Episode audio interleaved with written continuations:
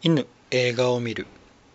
これは茶芝と黒芝がネタバレ全開で映画についてああだこうだいうポッドキャストです。まだ映画をご覧になっていない方はご注意ください。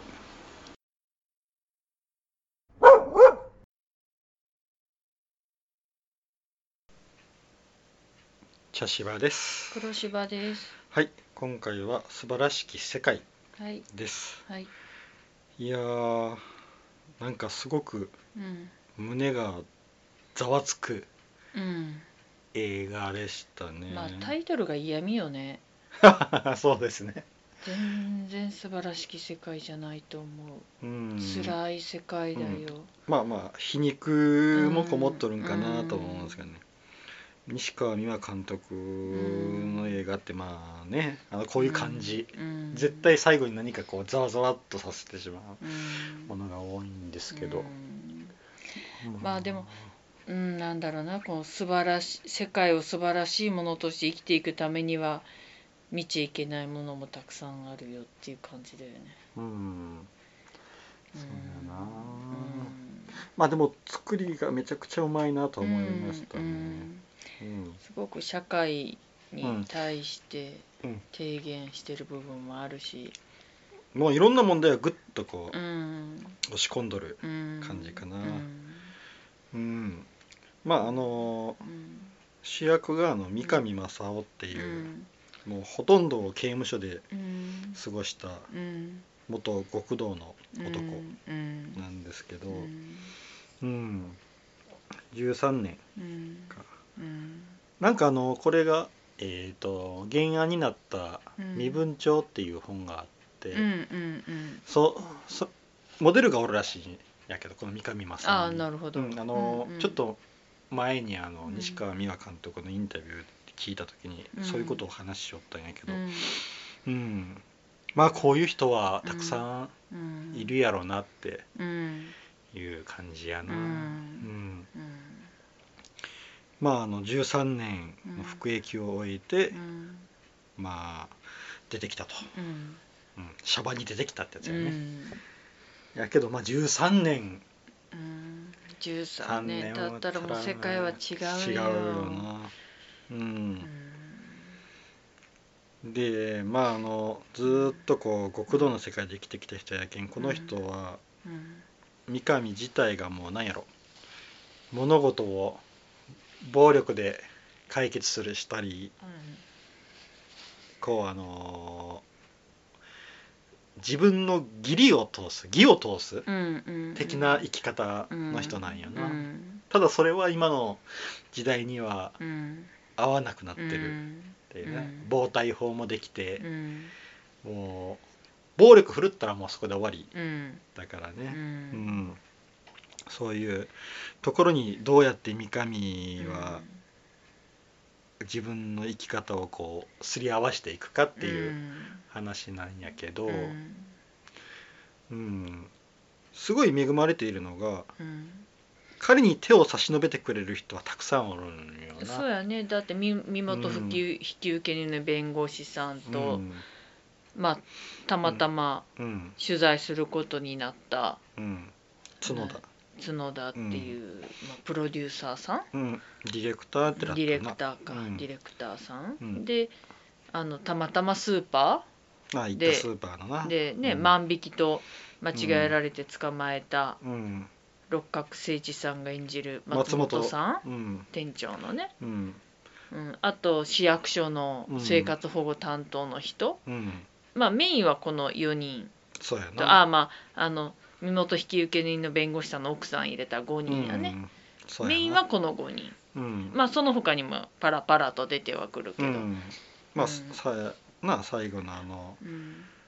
なあの介護施設のねうんああの院長さんみたいな人うんもちゃんと引き受けてくれた人もな、うん。所長さん的な、うん。あとなんだろうあの三上が子供の頃育すあの、うん。す暮らしてた養護施設うんの人たちもうん。ほんとちょっとしか出なかったけどあの人たちもすごく大事だし、だけん結局このストーリーっていうのは、うん。三上がその差し伸べてる手に気づくかどうかっていううん。話なんよな。うん。だから初め出てきた時は、うん。もうすごくもう本当に世の中が明るくてよし自分は絶対もうヤクザの世界には戻らないって思って、今度こそ肩着にっていうね。そうで、うん。アパートもね安いアパートだけど借りてさ、うん。そこで地道に働いうんてうんね、うん。でも生活保護なんてそんな施しは受けずに生きるとか言うんだけど、うん。いやそれは受けた方がいいっていうね、うん。アドバイスで受けて、うん。うん。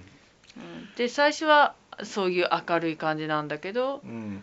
だんだんそれがね、あの明るいんやけどやっぱりこうあのうん。ズレがこううんちょっとずつ出てくるんよな、うん。世間のとのズレ。うん。あのーな一番初めにあのうんその身元引受人になってくれた庄司さんの家に行って、うん。その時にね、うん。あのシングルマザーの特集をテレビでしょる時に、うん。まあ養子に出しあた女そうそう性やね。そうそうそう、うん。子供を捨てるなんて、あの母親はっていうな、うんうん。うん。っていう感想を言うんやけど、まあ実際あのーそういうふうにこう育てられなくて養子縁組っうんていう形もあるしな、うん。うん。そういううん立場のうんむそのその人のうん。思いに至れなかったりとか。う、んなあのそういうちょっとしたこうズレがうん。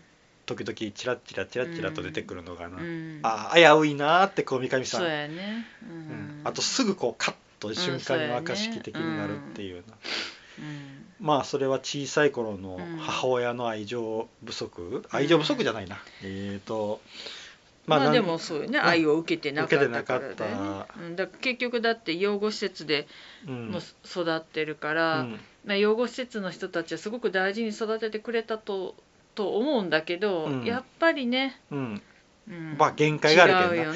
一人にうわっと愛情かけてくれるわけはないけんな、たくさんおる中の一人やったりするけん、やっぱ私も知り合いで施設うん。で育った人何人かいるけれどもうん。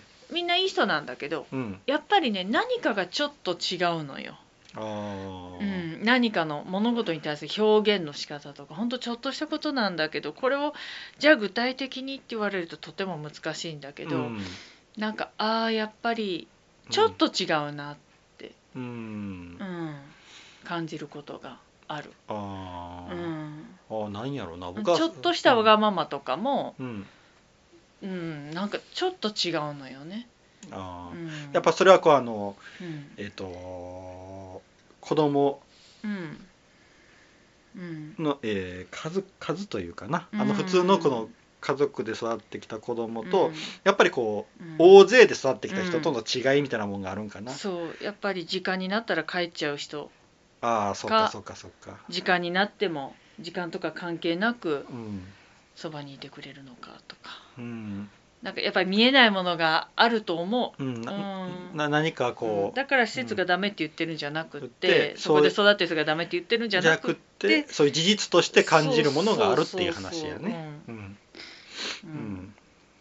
なるほどな。うん。ね、決してあの施設で育った人は犯罪を犯すとかそういう意味で言ってるわけではないで。す。うん。うん、育った環境が違ったらな、うん。スマップの歌やないけど、うん。育った環境が違ったらやっぱ、うん。そこの後天的なものって絶対あるけんね、そうそう人にうん付随される。うん。うん。でまああのこの三上はね、うん。この人はどっちかといえば最近極道の世界におったのが大きいような。ん。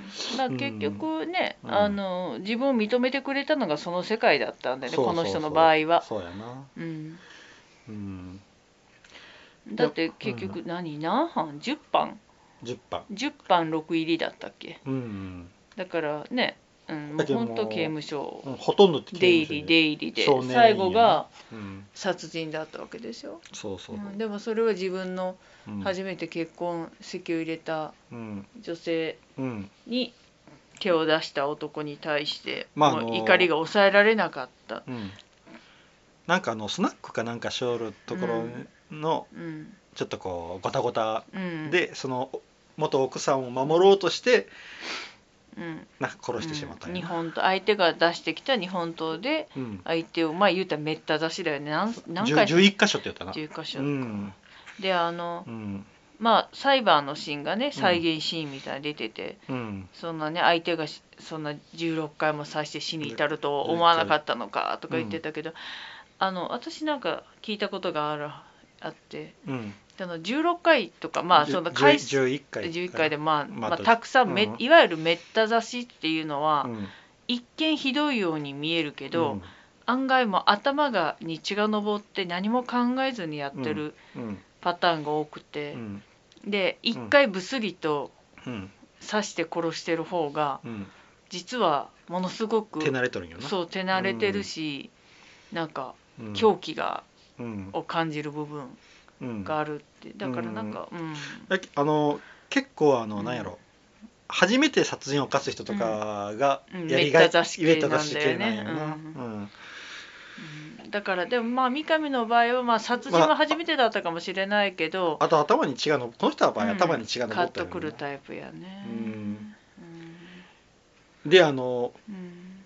初めのな、うん。あの刑務所から出る時も、うん自分は悪くないと、うん。最後までな、ううん。ん一応満期勤めたんやけど、うん。結局そこは納得してなかったもんな、うんいやあれはうん。向こうがやってきて、うん。あの若造がってうん。いう感じでな、うん。そこだけは絶対うん。自分は悪くないってな。うん。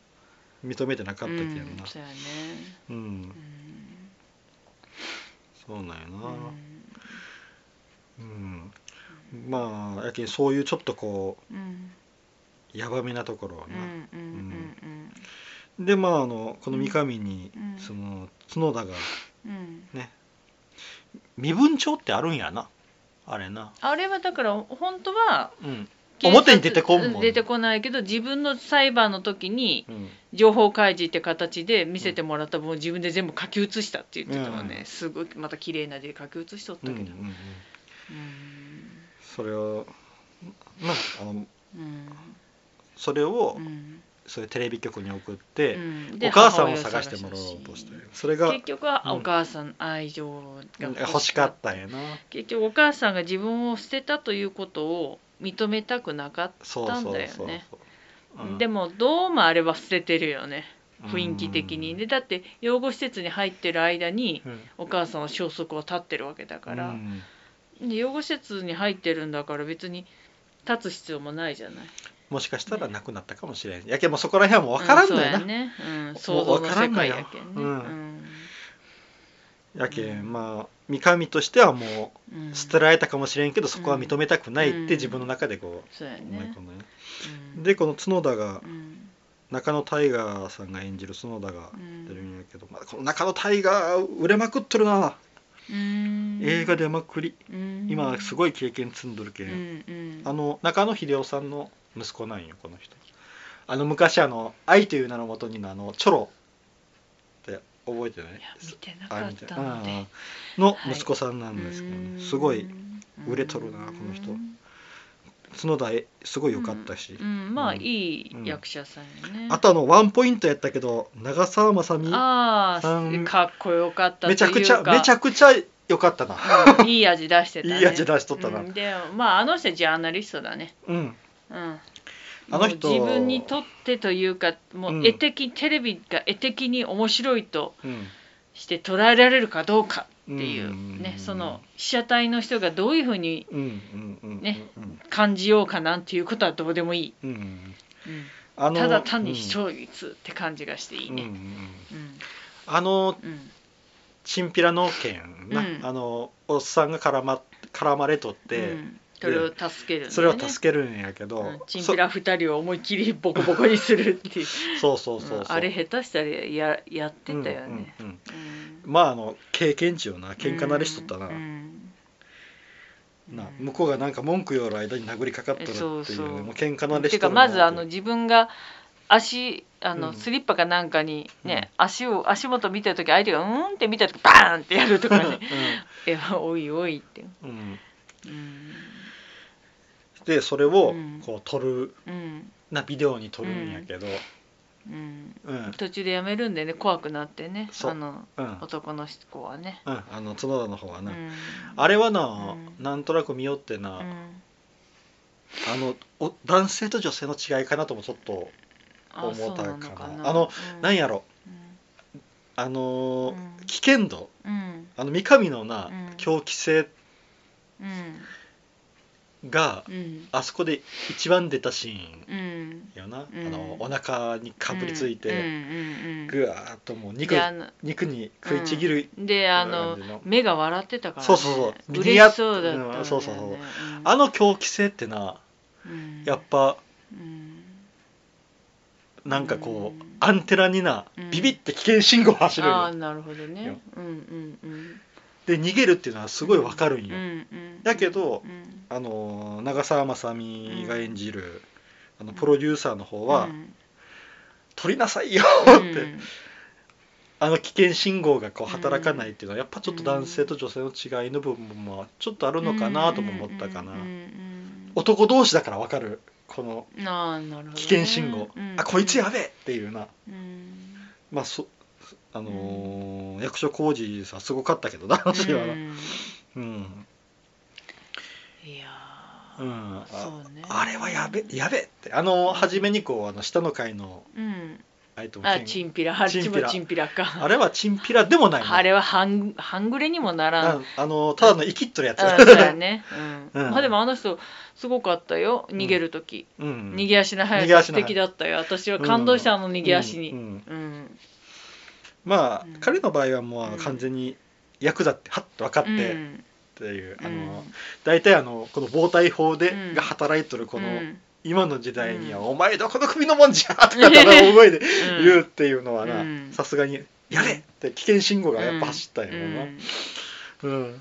まあでもその前の時点でねあの、騒ぎよるうん人たちはさ、うん。若い子たちはなんか「うん。すいません自分後でやっときます」とかって言いよるのに、そこでもまだちょけたこと言えるがこいつバカかと思って。うん うん。うん。あのやけあのシーンあの逃げるシーンはな、うん。あの角田が逃げるシーンはう、ん。なんかすごいうん。同性としては分かるなって思ったな。うん。うん。うん。ううん。んまあね。でもあと、あのあとさ長澤まさみがさ、うん。追っかけてって、まあ、追いついて、うでカメラバーンってぶち壊してあ。で「撮らないなら助けなさいよ」って。ああの止めに入れ止めに入るか。もしくはかそれができんないんやったら取れ。最後まで撮れ。ってその気持ちも分からんでもなかった。うん。あの言ってることおかしいの分かってるよ、うん。あんなん止めれるわけないしあんなの撮り続けられるわけがない、逃げるか、うん。警察に電話するかうん。どっちかしかないんだけど、うん。まあでもすああいう発言が出るのはなんか分からんでもないし、うん。その後続けてなんかあんたみたいなのが偽偽善者というのよみたいな雰囲気のこと言ったでしょ、うんあれもなんかねちょっと分かる。う言ってること分かる。んうん。って思って。ただそれが正しいとか正しくないは別として、うん。言ってることはよく分かるっていう感じだってうん、まあ中途半端なことをしてしまったってういうことやな、ん、そう、うん。やるならどっちでもどっちに転んでもいいけどどっちかうん。ちゃんとせいっていうね、うん。うん。そうやうな、ん。うんただこうの、ん。ま、長澤まさみのプロデューサーがうん。汚いのは、うん。そそれを全部部下にやらしよるよ。自分は安全地帯におる。っていうのはな、うん。ちょっと思ったけどな、うん。でで私私がやるっていうやったら分かるよ、まあだから、うん。だからほらあのー後の方のシーンで、うん。また角田がさ長澤まさみに電話して、うん。なんか、うんその三上を小説を書こうって小説書こうと思って「えー、ただの何もしないただの人じゃない何が面白いの?」って、うん。もう興味なくなってる、なんて言ってるのが「ああダメだこいつ 」っていうね。やけもう、うん。ま、マスコミ完全なるマスコうんミを体現した確かに全く鼻のない感じになったからね。うん、あのね見せ場のない、ふ普通うん。っていう言葉は使いたくないけど、まあ普通の人うん。に、まあうん。プロデューサーにとっては成り下がったっていう感じなんやろうな、無所から出てきてうん。普通の生活をしてます。まっとうに社会に、あの馴染みつつあります。うん。うん頑張ってます。じゃあ、うん。ダメなんだよね、ダメなんやな。うん、いやすごくいい話だけどね、う うん。んそう僕らはそれをずっと見せられてきとるわけやけんうん。やっぱりあのそのねプロデューサーの言葉にはやっぱううんんって思ってしまうのも一個の問題提起ではあるしな。うん。そうだよね、うん。でその前にほら飲み会の、うん。飲み会みたいなホルモン焼き屋さんかなんかで立派なこと言ってんだよねまたね、うん。あのね犯罪再犯率が高い、うんそれが社会うん。全体の実は問題であるっていうことをね、それはす立派なこと言ってるんだよ。立派なこと言ってるじゃん、うん。あれ？っていうね、うん。うん。うんそうなんやな。うん。あれはすごくもうん。う綺麗事やけどまっとうんうなこと。確かにね。う。ん。うん。だからなんだろう。頭では分かってるんだけどうんね。うん。実際にそういう風になっちゃうと、まあ、うん。テレビ的には面白くない、うん。うん、うん。でも世の中のみんなが求めてることはそっちなんだよね。うん。あの犯罪を犯した人たちが社会に復帰した時に、うん。本当にちゃんと社会うんに復帰できること、うん。それをみんなが望んでるんだけど本当は、でもなんかね。うんそうさせないいろんなことがあるんだよね。うん。すごくこうなまあ言い方が難しいんやけどな、うん。あのまあ最近ちょっと話題にはなっとるんよな。最近とかここ数年間、うん。あのそういうこう暴対法がすごく厳しくなって、うん。あのヤクザがうん。元ヤクザの人らが行き場がなくなってしまって、ものすごく貧困に陥ってるっていう問題は数年前から言われてはおるうん。ただただそこにはやっぱり、うん。あの今までのヤクザのうん。というあり方うん。ね。うん。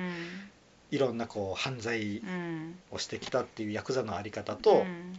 その彼らをうん。社会が受け入れれるかどうかっていう、うん。まあ、微妙なところがあったりして、うん。ん。それをもろに描いてはおるんやけど、うんうんうんなそうん。うんヤクザの貧困は確かに社会問題ではあるよな。ん。そうやね。うん。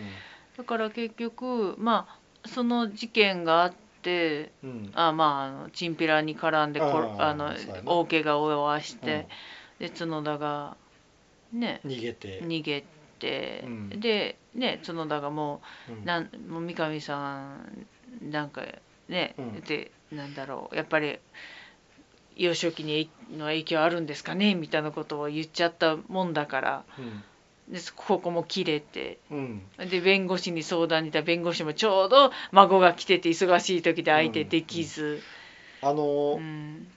あのチンピラとの、うん。あの喧嘩の後うん。からうん態度がガラッと変わったんよ、うん。あのうん。三上の。うん。ちょほんも元に戻ったんよ、うんそこで。そうやね。うん。うん。あのでその後すぐスーパーのシーンになってうん。スーパーに行って、うん。そこで、松本がね店長の。ね、店長にあの、うん。俺テレビに出ることになったよ」とかって言った時にこう、うん。あちょっとちょっとちょっと、うん。でこうバックヤードでね。バックヤードで説得するんやけど、うん。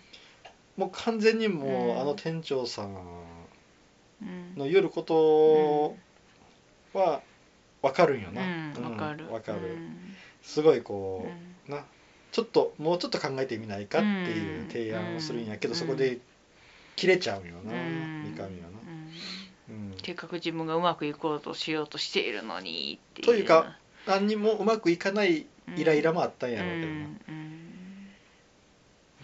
でもあの時にね私がんうん。店長のあの松本の立場だったら、もうこの人とは口利かんって思うし、うん。店にうん。来ても見えない、いや逆に自分がバックヤードに下がるうん。くらいになりそうなのに、うんああ今日の三上さんは機嫌が悪いんだねって言ってそうそうそうそうそうそうそう。うん。うんじゃあまたぐらいでね。そうそう。ちょっと す日を日を改めようっていう。かうんそう。すげえって思ったもん、うん。あれ。あの店長さんってだけあのやっぱこうあの、うん。後ろめたさもあったやろな。一番初めにあのあ万引きと間違い。そうあの偏見での万引き犯扱いやったやん、そうやね。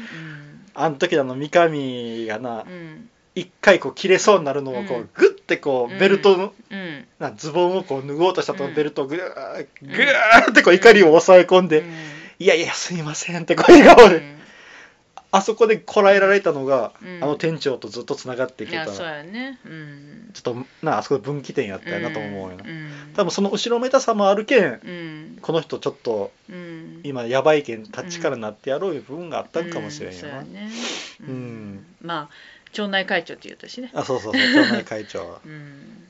しな。で同じ同郷やしな、うんそうやね。九州の。そうやね。うん。福岡うんっていうな、あれな。あ、ん。あの店長さんも優しい。すっごい優しいし、うん。あと役所のあの生活保護担当の人。あの人もあの人なりに。なりに一生懸命ややりよるんよ。うん。ちゃんとしとるよ。ちゃんとしとる、うんあとあの、うん。まあ免許のな取りた時の免許の人もな、うん。あれもあの女の人女の人だもんな。ううん。ん、やけんみんなうん。自分のうん。裁量権の中でこの人を助けてあげられることを何とかしてやろうとみんなしてくれとるんよな、でも聞く耳が持てないんだよね。うん。みんな俺の行く道を邪魔してるって思っっちゃう。ん。だから結局あの元のうんねうん。友達ヤクザ仲間に電話しちゃあそうそうったじゃんあのボールペンの中に、うん。あれ多分あの、うん。刑務所入っとる時にああそうやね。多分差し入れかなんかにうん入っとったよな、そうやねうん。なんかあったら連絡してこいよっていう、うん。うん。そうよ。あれがね。うん。でもそこで行ったのよかったよな。行って、うん。そこで今のヤクザが置かれている立場っていうのが、なうん。分かって。まあ一見華やかだったけどね。そうそうそうそう、うん、でもあのねあの、うん。旦那が電話で出て行った時に、全部話してくれるよな、うん、そう奥さんがね。奥さんがうん。ね極道の女がね、うん。もうそんなにそんな時代じゃない華やかじゃないのよって、うん。幼稚園にも入れんしそう今の銀行口座も作れんし。うん。でそこでねまあのんびりと釣りなんていうものをして、うんのんびり帰ってきたら警察がうん。やけあの時こう出てったな、うん。時に何かごたごたがうんそうやね。起こったんやね、うん。うん。であのおねあの奥奥さんが偉いのは、うんちゃんとカバンとうん三上のね。三上のお金、うん。出所祝いかな、うん。うん。うん。これで行きなさい。って、あなたは、うん。私らはこうもう逃れられんけど、あなたは困るチャンスがあるからって。今戻ったらどうするの、うん。って言って、あそこで戻るんよな、うんあの、えっ、と戻る、まあのまたあの出てきた時の三上に戻るんようん。な、そうそう、うん、でそれで自分の住んでたうん。あの養護施設に一緒に行くんでね角田とね。そうだとな、うん。でそこで母親の資料を見せてもらうやつやったけどやっぱもう10年もうだいぶ前前に10年どあ10年前前にに全部処分されされとで当時働きよったいう人に来てもらうんやけど、まあその人もね、うん。全然情報がなかったけど、けどあのー歌を歌歌そのな。縁のうん歌を歌ったら、うん。一緒にね。一緒に歌歌えれた思い出したんやな。うん。やけん角田そこでカメラ回さんとって思ってしまった。ここだよ。ここカメラ回まあねでもあのカメラ持ってきてなかったけどねそうそうそうそう、あの時はね。もうそういううん。テレビの対象ではなくなっとうんったけんな。うん、角田の中で。うん。やけんやっぱあそこにおったんよなあの人はな、うん。うん。で子供らとサッカーして、あの時泣いたでしょそう。あの涙は一体何だったんだろうって。なんかね、うん。どう捉えていいかが私分からなくて、あうん。ああの僕が思ったのは、うん。えー、と何かを思い出したんかそこのうん。でもかあの生活を。あの少年たちと自分を重ね合わせたか、うんそうそう。うん。で思い出したのか、うん。あとあの母親とのあれが切れてしまったっていう涙なのか、うん。なんかなんやろあものもしくはこの頃にもう一度戻ったらこんな人生にならんかったのにと思ったかもしれんし。しやけんもいろいろ取れるんやね。やけん多分な本人も分かってないと思う、うん。三上自体も分かってないような気がする、でもな泣くっていうのはなんか分かる気がする、うんいろんな感情が入り混じってっていう。あのラストの、うん。まあ、話ちょっと飛ぶけど、うん。ラストのあの、うんえー、と知的障害のある介護施設の子が、うん。あのーコスモスをうん。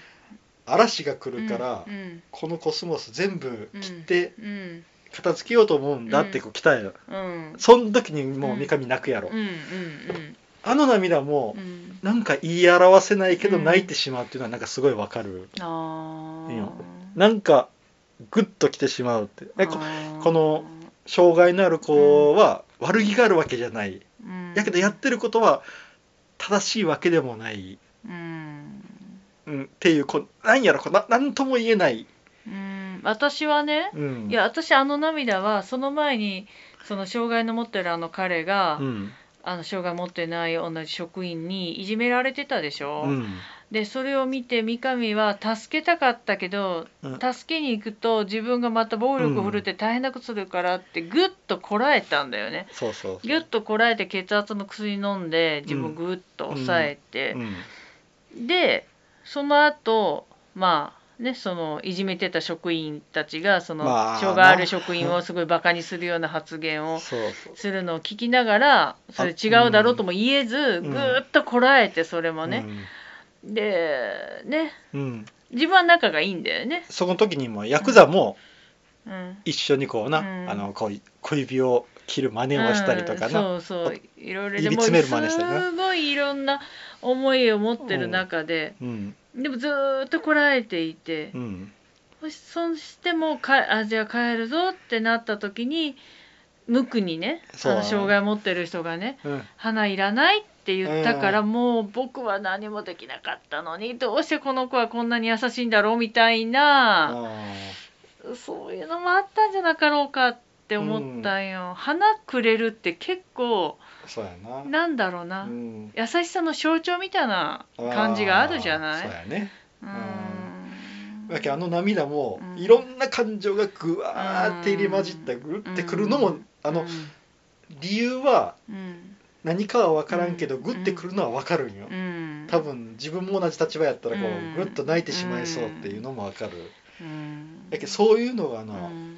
そのサッカーのシーンもそうやしそうやしそのシーンもそうやしそれがなんかうんうまいなと思った。うんだから結局あの介護施設で働く前にうん。みんなで就職おめでとう会をした時にうん。とにかくあのうん。ねあの見ないことというかうん。ね、自分の大事にしてるもの以外は、うんあのいろいろ思うところがあっても、ぐっとこらえるないと、うん。この社会で生きていくのは大変だよっていう話をね、うんされててそれをしたんだよねあの時。あのー。言うたら初めてレベルで。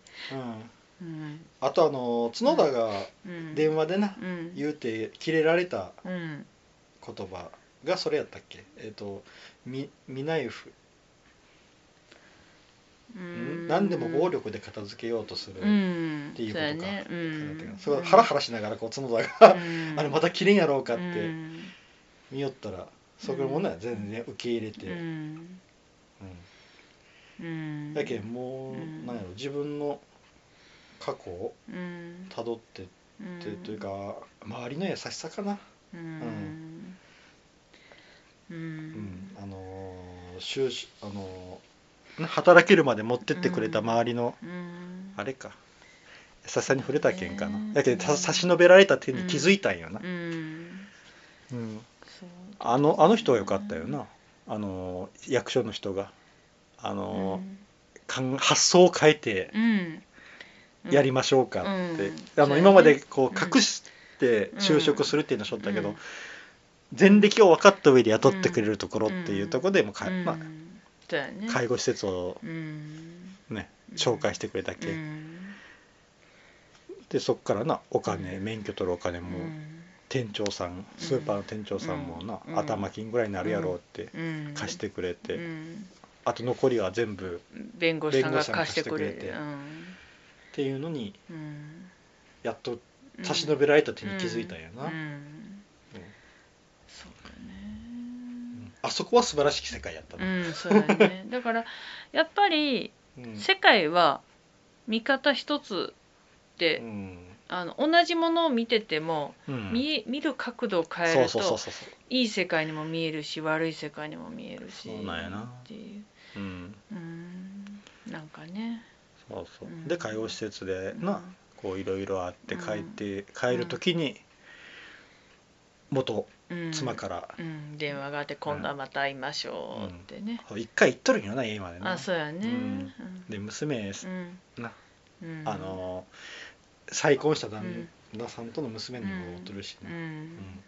まあ多分あれはうん。三上の子供なんよ年数的に、そうなんかな。るんよ計算的には大体。え13年やろ入っとったのが、うん。で、えっと、小学校3年生って言った小っけ？学4年って言わんかったかな。3年生。4年やったら10歳ぐらいでしょ？うん。だから微妙なの。だから妊娠して出産してとかって考えたら微妙なのあそうなんだ、うん微妙なんよだって三上と結婚、あのまあすうん。ねその時にまだ妊娠した初期だったら、うん。三上が無償にギ入れられた時がそうん。でまあ大体1年ぐらいお腹の中いるでしょ、うん。うん、でいろいろ考えたら微妙なだから見て三上指折ってううん？ん、って感じだったでしょ？だからうん。これは微妙やなっていう、うん、微妙なんよ、あーそうなんうか、へん、え、うん。僕はもうてっきうりん。再婚した相手のあうれかなと思って、ん。うん。どっちとも取れる。どうしても取れうるんだ、ん。うん。いい年齢設定やなと思った。あー こういうのはやっぱ女性の方がな。わうん。かりやすうん。いなるほどな、うん。で帰ったら、うん。なあもいやでもね私う、ね、うん。あれはあの本当に最後三上が亡くなったのはショックだったし、うん。あの角田もすごい大泣きしてたから私も角田と同じような気持ちだったけど、でもいこの時亡くなってこの人よかったかもしれないと思う部分もあった。そうそれは僕も思った。一番一番いい時。時。であれだけの人が悲しんでくれたんで、亡くなったって聞いて、うわーってあれだけの人が集まってきてくれて、うん。ねだって亡くなった翌朝に見つかってるんだよ。そうやな。大体ああいう一人暮らしのあそうやな。人ね、うんだったら何日間か後にっていう、ね。んそう匂いがしてとかなのに、あの多分仕事に来ないから、うん。職場の人が電話しても出ないからあの役所の紹介してくれた役所の人に連絡をして、見に行って見に行ったらっていうことなん窓開きっぱなしでしょうかし、うん。あの嵐の夜になそう、うんっていうのでそれですぐね、うん。警察教うん。救救急車にそれに関係者うん。全員に連絡を取ってくれて、そうやな、うん、あれはかわいそうだけど一番いい。絶頂の時に亡くなって、うん。うん。うん。幸せだったとう。思う。んそうやな。うん。あの介護施設でもしもな、うん。このまま勤めよったら、うん。いつか暴力事件を起こしてっていうことがあったかもしれない、うん、あったかもしちょっとれんあなの知的障害の子がちょっといじめられてるのがね、うん。あのきんあのもうすごくうん。多分我慢できなかったと思うから、ううん。あの妄想でもぶん殴りよったけど、うんそうそう、うん。やけん本当にうん。もう一番いい時、うん、うん。そう、やったんやうな、うん。ん、だから素晴らしき一家な素晴らしき世界。世界なあの最後に出るんよなタイトルが。そう、ん。あのな一番最後空をバックに、うん。素晴らしいあの空の描写が上手だったね、うん。あのね、うん。あの福岡に行く時の空はあの綺麗な夜景東京の夜景なんだけどきついんだよね夜景がね。うん、それでそこからな、離れていくんよ、もうんう完全にきゅあ、うん。東京から離れるんやなっていうね、んまあ飛行機から見てるっていう感覚かな。感いやまあ普通に引きの絵やったけど、うん。もう東京から離れるんやなって、東京タワーが遠遠ざかっていくっていう。ね、でその後、うん。あの介護施設に就職が決まった時の,、あの夕方の一番星？ああそうやな一あの番空綺麗なんだよね、うん。で嵐の最後の方のシーンで嵐になる前にね、のシーンは、うん。うん、嵐なんだけどうん、綺麗なんだよね。そうやなあの全然不穏な感じをしない、ううん。ん。あとあのなあの、亡くなる時のあの家に戻、うん。部屋に戻って、うん。洗濯物取ったうん。後にうん。出てこんなるんよな、そ一枚だけ残ってんでで洗濯物その時カーテン。あの、うん。あっち初めに作ったカーテンうん。がブワーッうん。てうん。あああの作ったカーテンがこううん不穏に揺れているっていうのもなんか、ああなんか起こったんやろうなってい多うね、分って思ったよねあれね。うん。ああの人縫い物が上手やったっそうけやね、うん。そういうのね。あの少年時代からね、うん。うん。してるから。まあななんやろ。うん。うすっごい胸がざわざわして問題提起もいっぱいあるんやけど、うん。めっちゃええ映画やった、ううん。んまたね役所さんの演技がうまい。めっちゃうまいな、あの本当に表情一つでう、ん。うん。いろんないろんな面があった、うん。あのうん。さすが役所さん。手だればっかりやったなちょっと俳優さんが、うそうやね。うんみんなす橋爪さんも出てたし、ね。うんみんな素晴らしかったな。うん。いやうん。いい映画でした。いい映画やったな、うん。やっぱ西川美和さんすごいな、ううん。ん。っていう感じかな、よしそしたらちょっと次の映画決めたいと思います、うん。はい1大脱走。はい。2ミザリはい。ー3うなぎ。はい。4燃える女の肖像。はい。5 SNS 少女たちの10日間。こ6、はい。あの子は貴族。はい。です、はい。はい。今回は僕が振りますね、はい。はい。えい。3うなぎ。あのなんかあのうんはい。大脱走そろそろ出ていいと思います、うん。あと燃える燃える女女のの肖像。うん、この2つは嫌われてるんですかねサイコロに。そうやな。はい。うなぎまたあの役所広司さんや。ああ。役所広司つながりですね。そうやな、はい。はいえー、と1997年の、はい。えー、と映画ですね「邦画。はい。うなぎ。はい」これあのーカンヌ映画祭でパルムドールを取った、あそうそうそうです、作品ですね。うん。これも無償上がりの人の話ですよ。ああそうやった。そうです。もう全然知らんのよ。確か。確かそうです。役所さんが。